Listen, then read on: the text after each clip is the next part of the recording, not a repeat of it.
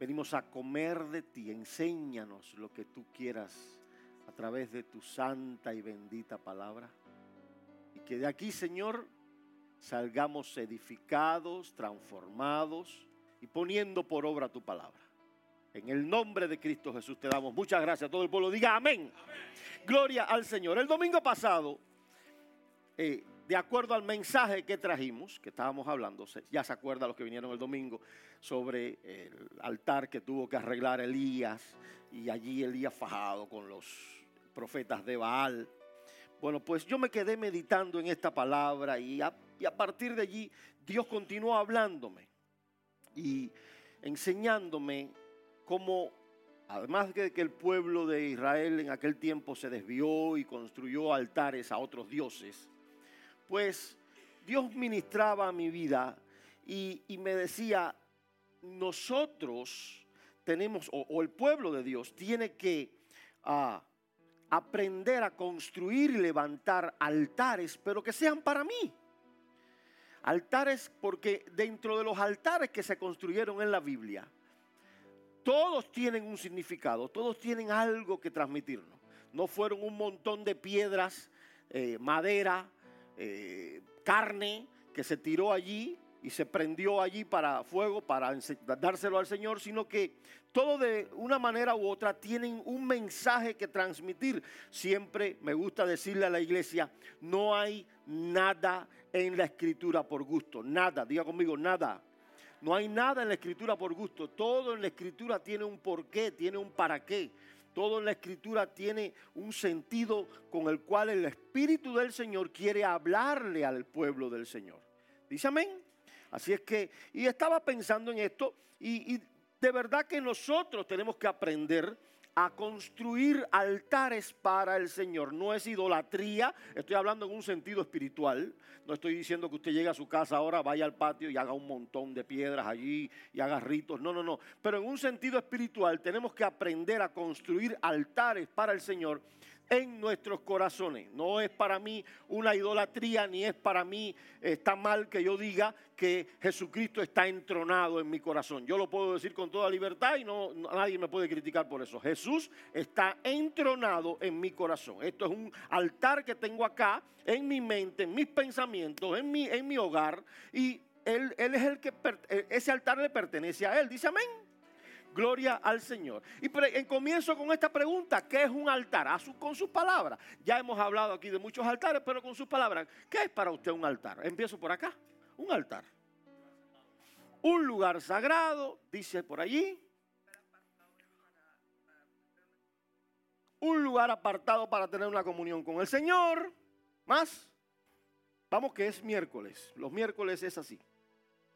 ¿Se acuerdan los miércoles que yo le decía, empezaba a, preguntar de sorpresa un, un versículo bíblico? ¿Quiere que lo haga ahora? No me cambia la conversación. ¿Quiere que lo haga ahora? Un lugar de adoración, un lugar elevado, un lugar de encuentro, todo es válido. Todo es válido. Un lugar de sacrificio, diga conmigo todo, sacrificio. Un lugar de ofrecimiento. En la Biblia todos los altares son para ofrecer. Todo el mundo diga conmigo, ofrecer. Bendito sea el Señor. Y mientras estudiaba varios de estos altares, pues comencé a buscar en la escritura. Y me encanta, me encanta disfrutar y buscar y aquí, como les dije el domingo pasado, recuerdan el domingo pasado, eso lo mencioné yo en la iglesia pasada que estábamos, en el otro edificio aquel. Luego el domingo este lo dije y lo voy a seguir diciendo. Hay una ley en el estudio de la escritura que es la ley de la primera mención. Diga conmigo todo el mundo, primera mención. Y hay un primer altar en la Biblia o mencionado en la Biblia. Cualquiera puede decirme, no, pastor, el primer altar que se construyó en la Biblia lo construyó Abel, pero la palabra altar no aparece allí en el día que Abel sacrificó o que trajo el cordero, el mejor de sus corderitos al Señor, allí no aparece la palabra altar. Quizás construyó algo para ofrecérselo al, Señor. Pero el primer altar que se construye en la Biblia o que se edifica en la Biblia y que se menciona como la palabra altar, lo, lo edifica Noé. Noé en el capítulo 8 del el Génesis, allí Noé construye su primer altar. Y partiendo de ese primer altar, yo quiero que a, todos los altares que vamos a ver hoy, quiero que usted de, corazón reciba esto, se lleve esto. Por favor, el que escribe, tome nota, porque esto nos va a ayudar no solamente a orar, sino también nos va a ayudar a vivir una vida completa en relación íntima con nuestro Señor. Diga conmigo, gloria a Dios por eso. Siempre que hay, y lo dije el domingo y lo voy a mencionar ahora, siempre que en la escritura hay una primera mención de algo, esto tiene una importancia significativa y sobre todo, mayormente está relacionado con nuestro Señor Jesucristo y con su plan salvífico por la humanidad. Sepa eso usted que le gusta leer. Todo lo que en la Biblia viene, una vez que la Biblia lo menciona por primera vez, diga conmigo, primera mención. Generalmente, para no decir siempre, está relacionado con Cristo y su obra. Búsquelo, estúdielo y estoy seguro que usted lo va a encontrar. Y aquí tenemos este primer eh, altar que construye Noé, que está en el capítulo 8, verso 20. Pero para entender lo que Dios nos quiere transmitir a través de este altar, tenemos que irnos un poquito antes al capítulo 6 del Génesis. En, si estamos listos, mi niña, no, no hay nadie ahí. Capítulo 6, verso 5. Vamos a comenzar con el verso 5. Escuchen esto porque por favor quiero que lo disfruten capítulo 6, verso 5. Y vio Jehová que la maldad de los hombres era mucha en la tierra y que todo designio de los pensamientos del corazón de ellos era de continuo solamente el mal. Vamos al verso 7. ¿Está conmigo? Dígame si está conmigo. Por favor, no se me duerma. Y dijo Jehová, raeré de sobre la faz de la tierra a los hombres que ha que he creado, desde el hombre hasta la bestia, hasta el reptil y las aves del cielo, pues me arrepiento de haberlos hecho. Verso 12, por favor, conmigo todos. Verso 12. Y miró Dios la tierra y he aquí que estaba corrompida porque toda carne había corrompido su camino sobre la tierra. Verso 13, por favor, ¿está conmigo? Dijo pues Dios a Noé, he decidido el fin. Todo el mundo conmigo, diga conmigo, fin. De todo ser, porque la tierra está llena de violencia a causa de ellos, y he aquí que yo los destruiré con la tierra. Entienda esto. Número uno, la primera mención en la Biblia que hay del fin es esta. Esta es la primera vez que se menciona en la Biblia el fin de todas las cosas. Ahora mi pregunta para ustedes hoy es, ¿no esperamos nuevamente nosotros el fin de todas las cosas? ¿Se da cuenta que cuando Dios habla de algo y lo menciona por primera vez en la escritura, el Espíritu Santo está dando a entender que luego, luego esto está relacionado con el Hijo del Hombre, con el Señor Jesucristo? Génesis, perdón, eh, Mateo capítulo 24, verso 37, que dice, como en los días de Noé, Mateo 24, 37, más como en los días de Noé, así será la venida del Hijo del Hombre. Lucas capítulo 17, verso 26 y 27. Como fue en los días de Noé, así también serán los días del Hijo del Hombre. 27. Comían, bebían, se casaban, se daban en casamiento, hasta el día que entró Noé en el arca y vino el diluvio y los destruyó a todos. Hay un fin que estamos esperando. ¿Sí o no? Ahora escúcheme porque quiero que entienda esto. Noé estaba esperando un fin. Nosotros estamos esperando un fin. ¿Sí o no? Verso 8 del Génesis 6, 8. Pero Noé halló gracia ante los ojos de Dios. 9. 9. Estas son las generaciones de Noé. Noé, varón justo, diga conmigo, justo era perfecto en su generación, le diga conmigo, perfecto. Con Dios caminó Noé. Y ahora, ahora quiero que entienda esto. Es la primera vez que Dios habla en la Biblia del fin de las cosas. Pero también es la primera vez que Dios habla en la Biblia de la salvación de aquel que camina con Él. ¿Se entiende esto? De aquel que es recto, de aquel que es justo y de aquel que camina con él. Noé era justo, Noé era perfecto en esa generación, recto en esa generación y caminaba con Dios. Tenía salvación garantizada. Hoy estamos esperando un fin, pero Dios nos manda a caminar con Él, a ser justo y a andar en rectitud. ¿Alguien puede entender esto? Versos 17 y 18 de ese mismo capítulo, capítulo 6. Miren qué, maravilloso está esto. Y he aquí que yo traigo un diluvio de agua sobre la tierra para destruir toda carne en que haya espíritu de vida debajo del cielo. Todo lo que hay en la tierra, ¿qué dice? Morirá. Más, esto me encanta. Más estableceré mi pacto contigo. Y, entrarás en el arca tú, tu mujer, tus hijos y las mujeres de tus hijos. Escuche bien por si acaso le dan deseo de rendirse orando por los suyos. No se rinda. Esta es la primera vez que se menciona en la Biblia salvación y no solamente para ti, también para los tuyos. También para los tuyos. Me encanta esto. Si aún usted está orando por sus hijos, por los suyos, siga orando.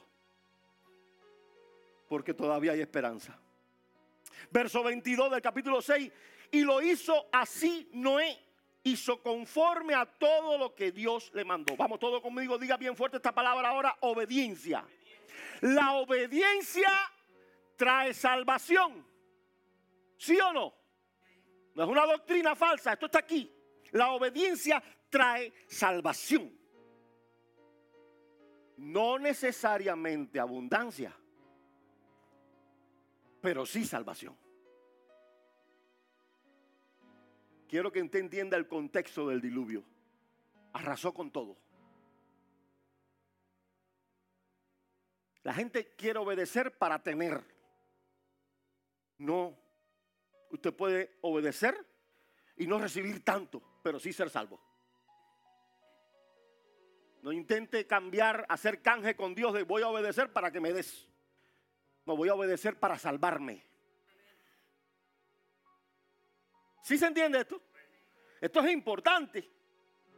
Ahora, entienda bien, Noé camina con Dios, es justo, es obediente, garantiza la salvación y Dios hace un pacto con él, edifica un altar. Dice la Biblia que cuando Dios, cuando Él edifica un altar, se lo dije el domingo, Dios percibe olor fragante. Diga conmigo, olor fragante. Ahora déjame darte unos textos antes de hablar de ese, a qué olía eso. Porque tal, cualquiera dice, carne asada. Pero eso, eso lleva más. Déjame darte unos textos rápidos que ya vienen acá para nosotros, no para Noé. Primera de Pedro 1.14. Dice, como hijos obedientes, no os conforméis a los deseos que antes tenías estando en vuestra ignorancia, sino como aquel que os llamó es santo, sed también vosotros santos en toda vuestra manera de vivir. Diga conmigo, obedientes. Verso 22 de ese mismo capítulo de Primera de Pedro. Habiendo purificado vuestras almas por la obediencia a la verdad mediante el Espíritu para el amor fraternal no fingido, amados los unos a los otros entrañablemente de corazón puro. Dice aquí, habiendo purificado nuestras almas para la, por la obediencia. Vamos, todo el mundo diga conmigo, obediencia. Primera de Pedro capítulos 1, verso 3 al 9. Voy a, leerle solamente el 9. Pásamelo hasta el 9 directo, Pipo. Primera de Pedro 1, 9. Obteniendo el fin de vuestra fe, que es la salvación. Todo el mundo diga conmigo, salvación de mi alma. ¿Estamos todos ahí? Efesios 2.8 lo decía la hermana hace un momentico, porque por gracia soy salvo y esto no de vosotros, pues es donde Dios. Diga conmigo, salvación. Bien, Hebreos 7.22. Por tanto, Jesús es hecho fiador de un mejor pacto. Vamos, todo el mundo diga conmigo, pacto. Hebreos 8.6 Pero ahora tanto mejor ministerio es el suyo, hablando de Jesús, cuanto es mejor de un mejor pacto establecido sobre mejores promesas. Préstame atención, Noé es recto, es santo, es justo, camina con Dios y se salva. Y Dios hace un pacto con él. ¿Sí o no? Lo acabamos de leer, ¿sí o no? Dios le dijo, estableceré mi pacto contigo. Ahora vengo yo. Usted, diga su nombre. Levante su mano diga su nombre, el suyo. Ahora viene usted. Es obediente. Alcanza salvación. Y Dios lo hace parte de un pacto.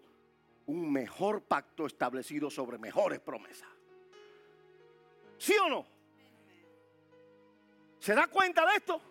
Ahora mi pregunta es, ¿a qué olía el sacrificio que hizo Noé?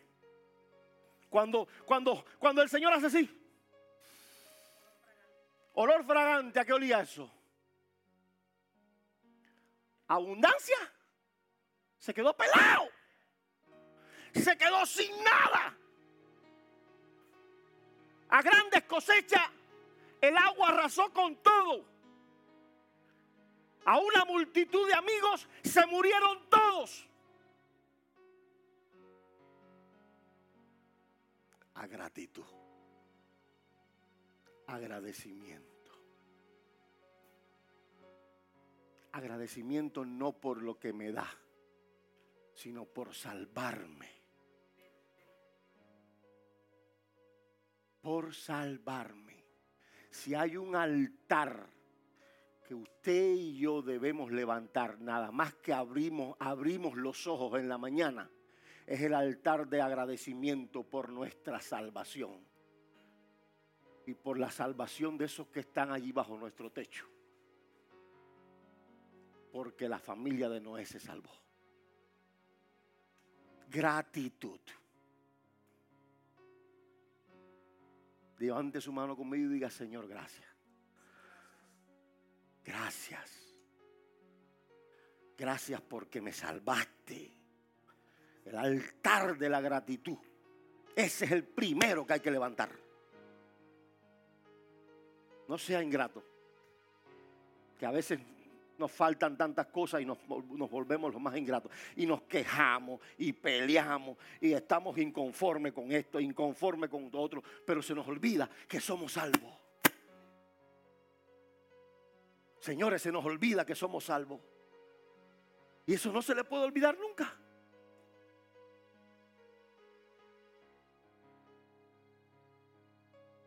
Dice gloria a Dios. Capítulo 8 de Génesis, en el verso 20 dice, y edificó Noé un altar a Jehová y tomó de todo animal limpio y de toda ave limpia y ofreció holocausto en el altar. De todo. Cuando usted lea antes del diluvio, primer, primer altar, todo, todo el mundo diga, conmigo diga gratitud. Bien. Cuando usted lee antes, usted se encuentra a Dios diciéndole a Noé, mira Noé, de todo animal limpio vas a tomar siete parejas, hembra y macho.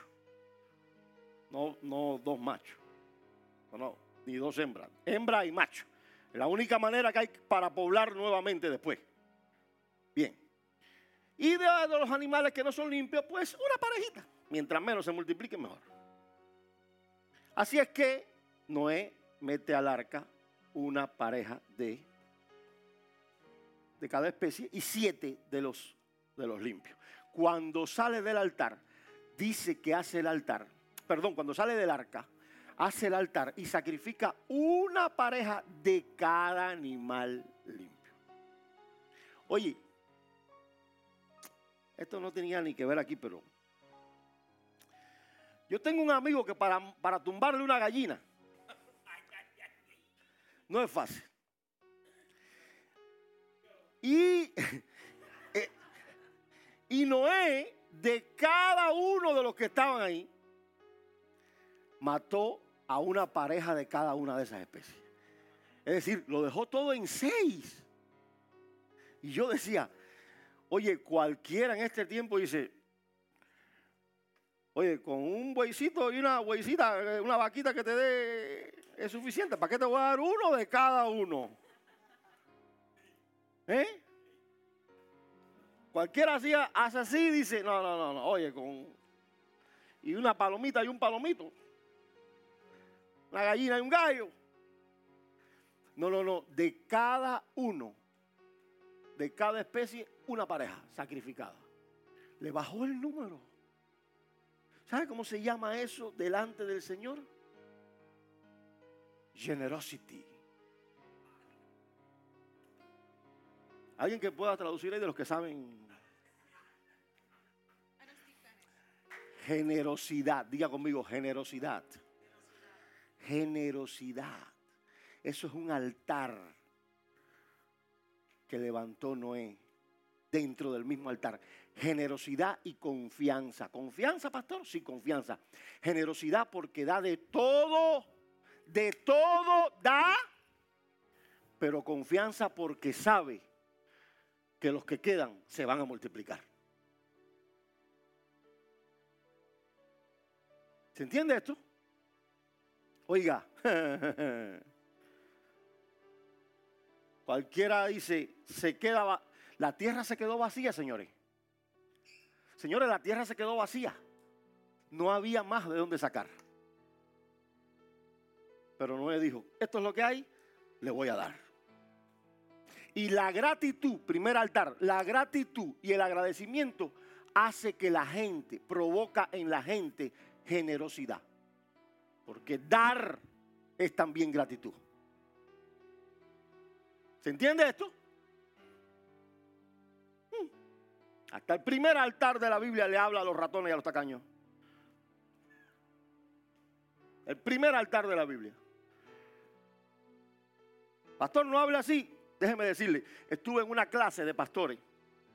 Ay, yo pensé que iba a sobresalir ahí ese día. Y dice el profesor, eh, es correcto que el pastor sepa qué gente en la, en la, Biblia, en, perdón, en la iglesia ofrenda y diezma y quién no. Todo el mundo por allá, un pastor por allá, sí, es correcto, debe saber. El otro por allá, sí, debe saber, sí, debe saber. Dije, ahora me voy a parar yo y voy a acabar aquí. Y digo, creo que está mal. El pastor no debe estar metido en nada de eso. No debe conocer quién ofrenda ni quién nada. Yo dije, aquí me van a decir de, él qué tipo, el, el santo, el puro. Y dice el profesor, muy bien, todo el mundo tiene la respuesta, muy bien, siéntese, ya, todo el mundo. Y me dice el profesor a mí, cuando usted va al médico, y le sacan sangre, usted le dice a la que le saca la sangre, no le enseñe los resultados al médico, que no se entere. Digo, no, el médico es el que tiene los resultados. Me dice, es la única manera de decirte si estás enfermo, si estás malo, si estás bien. Conociendo. Conociéndote. Así es que tienes que conocer para que puedas decirle al enfermo, estás en problema. Me dejó pensando, todavía no, no, he entrado en ese mundo, no me quiero enterar, pero me dejó pensando. Así que aprovecho hoy para decirle, el primer altar de la Biblia le abra a los tacaños, hay que ser generoso. En la obra de Dios hay que ser generoso. Cuando se trata de Dios hay que ser generoso porque ya Él dio lo más grande, salvación. Dice amén. Gloria al Señor. Déjame mostrarte otro altar porque quiero que, oh my God, que lleguemos al, último que tengo y, creo que me quiero que me dé tiempo. Génesis capítulo 12. Este loco, este era el loco de los altares, le puse yo. El loco de los altares. Génesis capítulo 12, verso 7.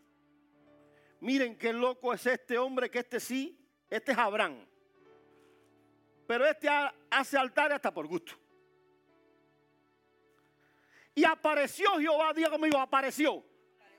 Apareció Jehová a Abraham y le dijo, a tu descendencia daré esta tierra.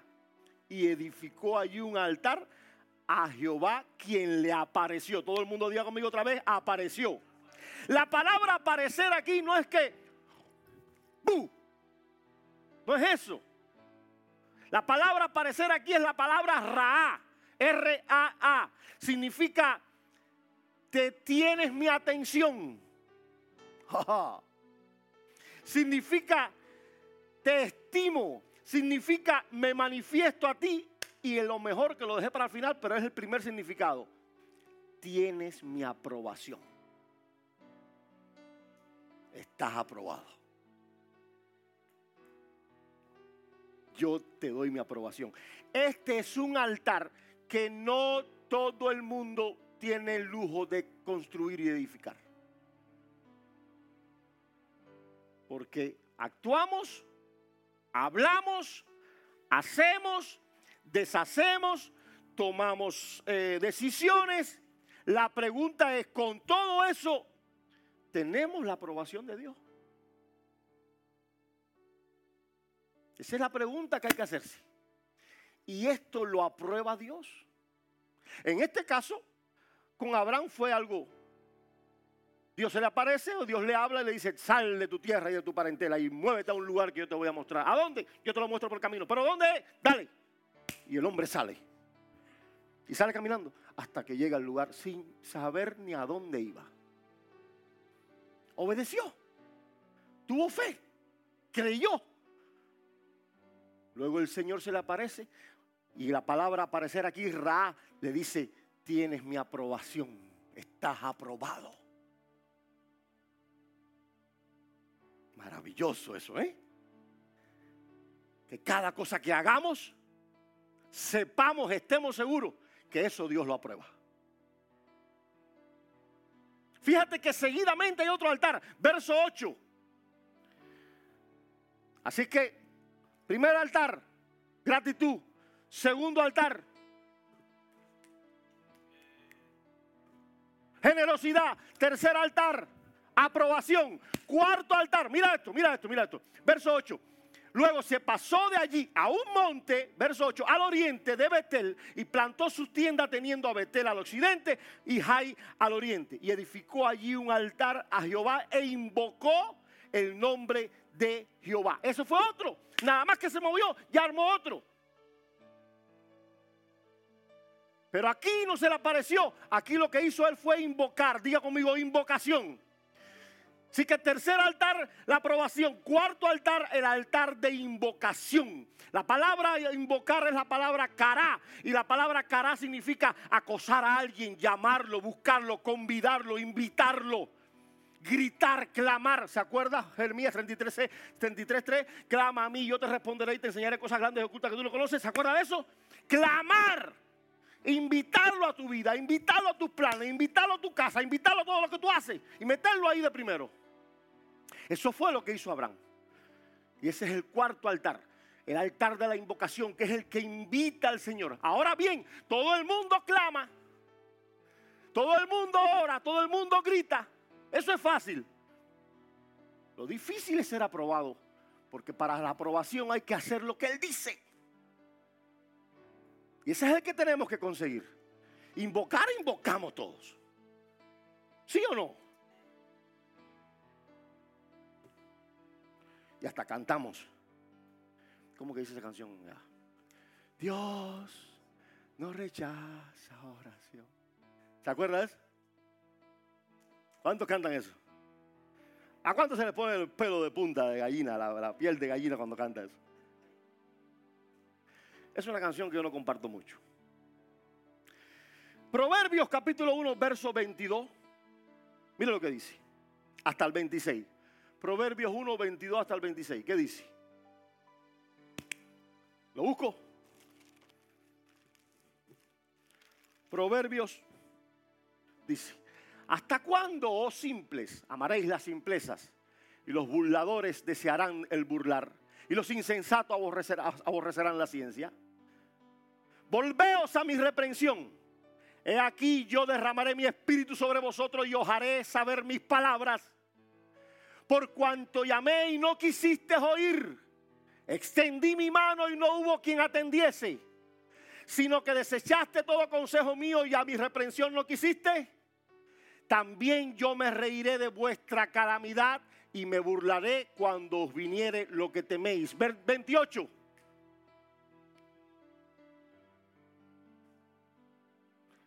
¿28? ahí mismo, pero 28. 1.28. Tac, tac. Entonces me llamarán y qué? Y no responderé. Me buscarán de mañana y qué? 29. Por cuanto aborrecieron la sabiduría y no escogieron el temor de Jehová. 30. No quisieron mi consejo y menospreciaron toda reprensión mía. Por eso no me gusta mucho cantar eso. Yo creo que si hay, sí hay oraciones que Dios rechaza. Yo lo creo. No se lo estoy imponiendo. Zacarías capítulo 7, versos del 8 al 11. Zacarías 7, versos del 8 al 11. Porque yo sé que no se puede hacer una doctrina ni tomar, llegar a una conclusión con un solo texto bíblico. Le estoy dando un segundo ahora. Zacarías capítulo 7, verso del 8 al 11 dice, vino a palabra, palabra, vino palabra de Jehová a Zacarías diciendo, así habló Jehová de los ejércitos diciendo, juzgad conforme a la verdad y hacer misericordia y piedad a cada uno con su hermano. No oprimáis a la viuda o al huérfano, al extranjero, al pobre, ni a ninguno piense mal en su corazón contra su hermano. Pero no quisieron escuchar. Antes volvieron la espalda y taparon sus oídos para no oír ¿Lo sigue? Y pusieron su corazón como diamante para no oír la ley y la palabra de Jehová de los ejércitos enviada por su espíritu por medio de los profetas primero. Por tanto, gran enojo, vino gran enojo de parte de Jehová de los ejércitos.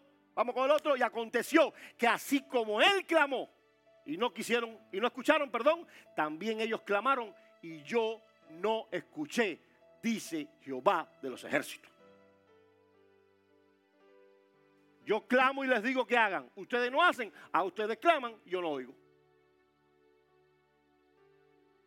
¿Sí o no? ¿Le doy otro? Porque yo sé que con dos tampoco se puede hacer.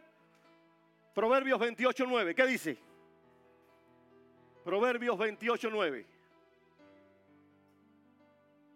Estamos en tiempo, estamos fácil, cómodos.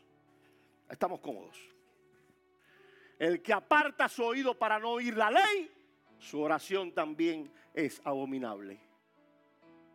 ¿Quiere otro? Porque ya con tres se puede hacer, pero le doy un cuarto. Isaías 59.2.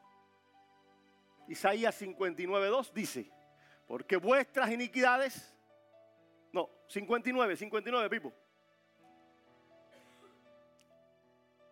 Pero vuestras iniquidades han hecho división entre vosotros y vuestro Dios.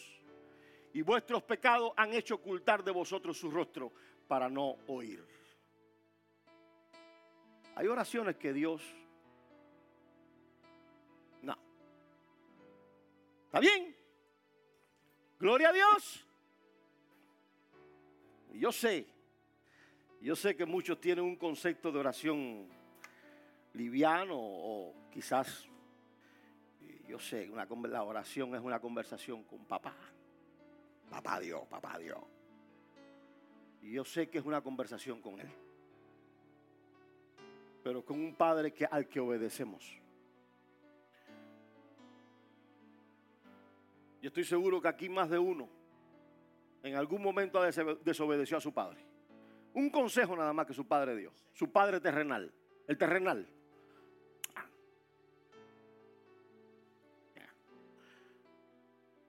me va a enseñar este a mí? Jamás estuvo en mi vida. ¿Eh? Pero no pasa lo mismo con el celestial, papá. a este hay que obedecerlo. Dice gloria a Dios. La oración sí es verdad, es una conversación, es preguntas, respuestas, pedidos, dádivas. Es un intercambio amoroso con tu Padre, es cierto.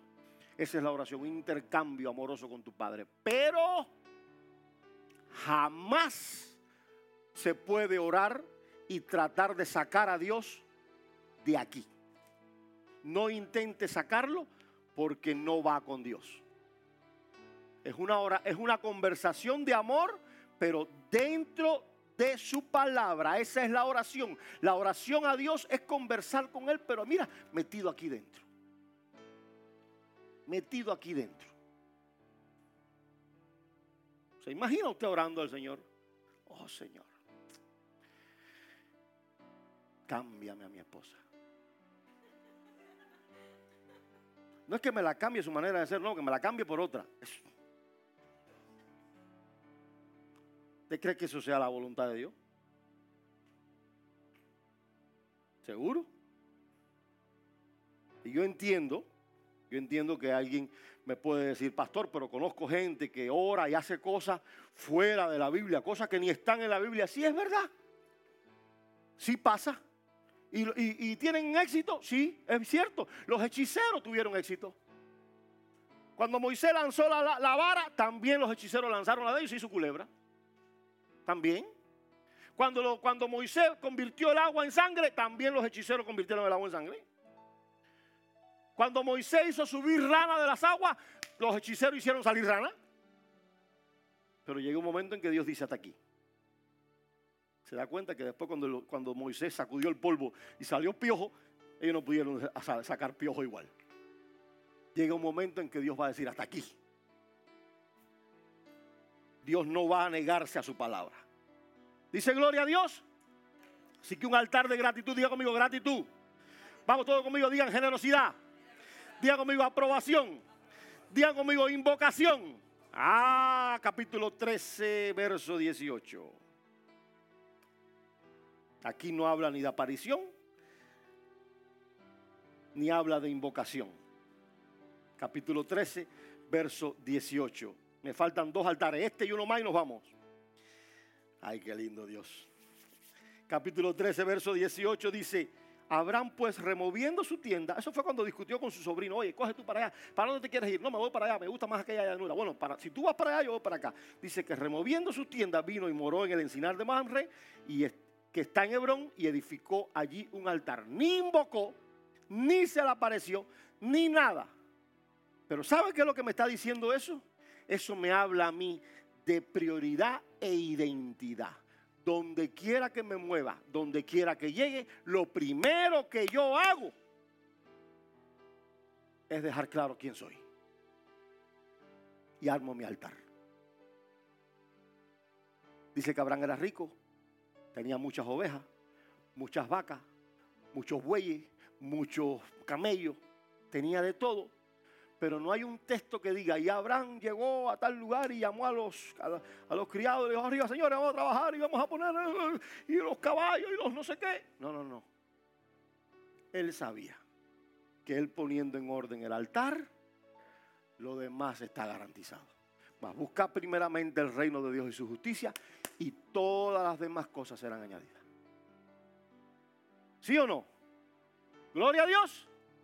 Si es que identidad, y voy a terminar con este, que este me encanta. Capítulo 22, verso 9.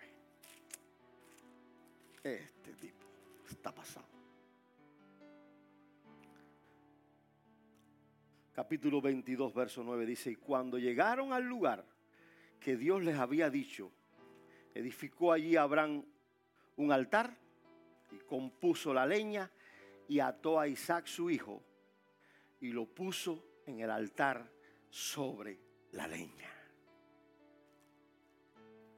Ese es el más duro. Ese es el altar de la prueba.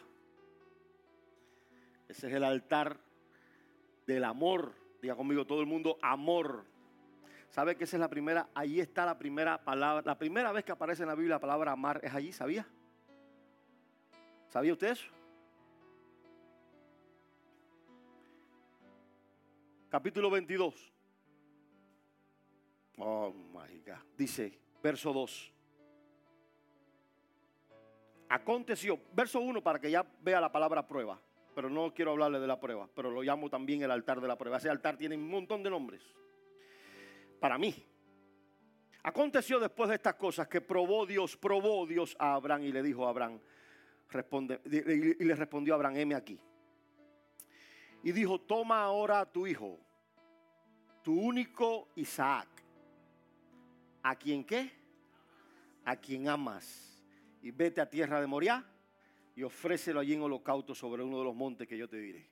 La primera vez que aparece la palabra amor en la Biblia es aquí. Y es, mírenlo como le dice Dios, toma a tu hijo a quien amas. Es la primera vez que habla la palabra amor y es el amor del Padre por el Hijo.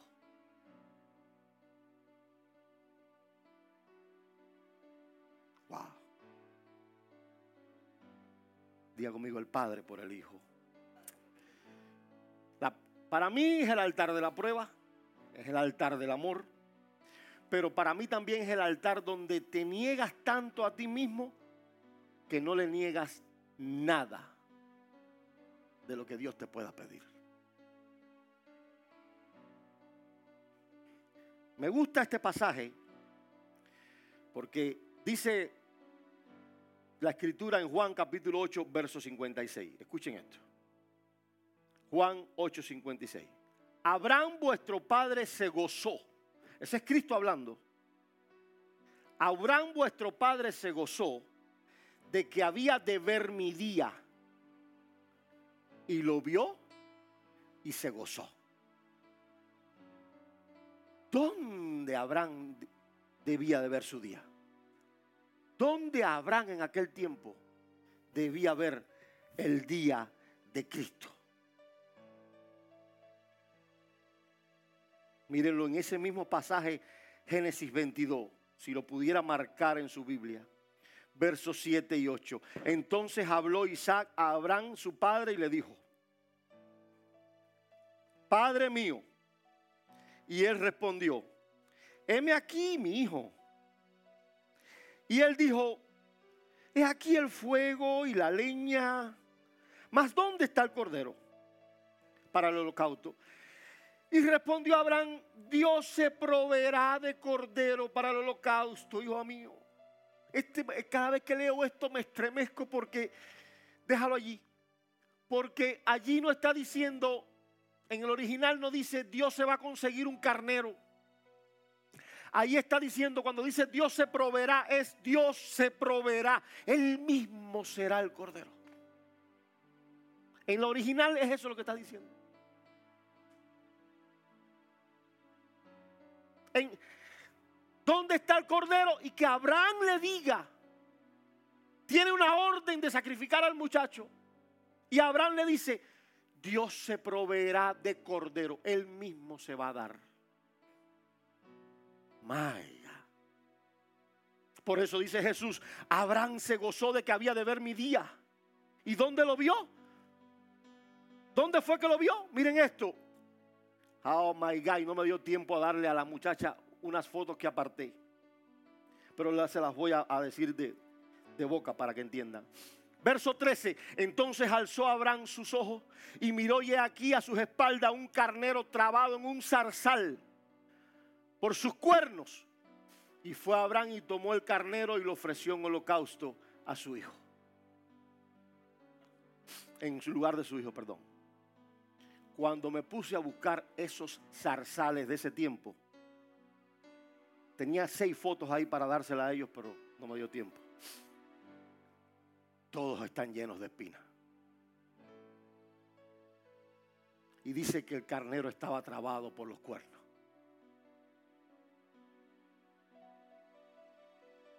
Y lo que le pusieron a Jesús en la, en la cabeza, ¿qué fue? Wow. Dice, y lo vio. Y Abraham lo vio. Se gozó en que había de verlo. Le dijo al hijo, se va, Dios se proveerá de cordero. Y lo vio. Cuando miró hacia atrás, lo vio ahí trabado y dijo, ahí está. ¿Sabe lo más estremecedor que tiene este pasaje? Verso 19.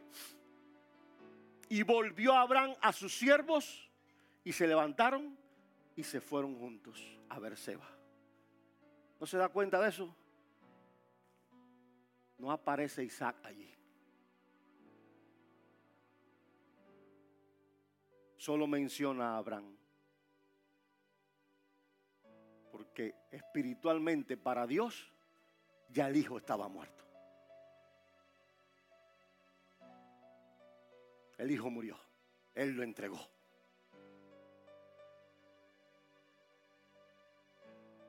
Este es el mejor de todos los altares.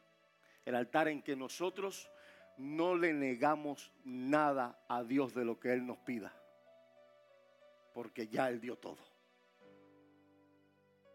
Él dio a su Hijo, a su amado. Él se dio a sí mismo. Porque Cristo es Dios.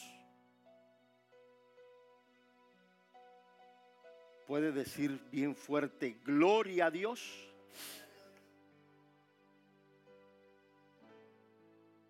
¿Cómo le llamo yo, además de todos estos nombres que les dije, a este altar? Es el altar de la revelación del Hijo de Dios. Allí Dios reveló a su Hijo, se lo reveló a Abraham. Y hoy te lo está revelando a ti y a mí.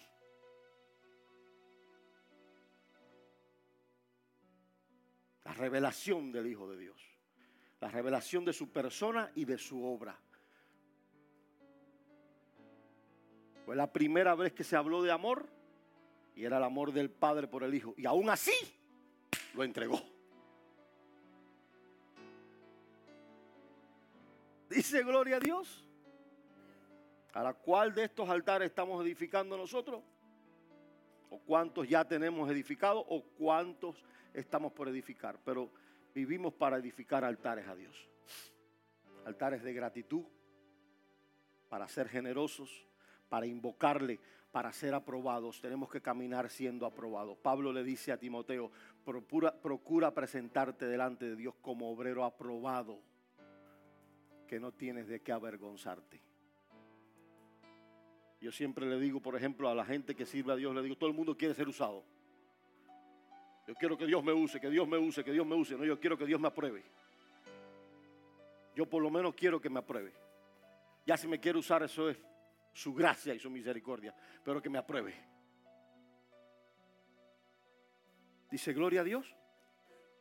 Y entre tantos altares que me levantamos, yo me he propuesto aquí porque por mandato de Dios, sé que fue Dios porque he visto los resultados, me he propuesto levantar un altar de adoración en esta iglesia.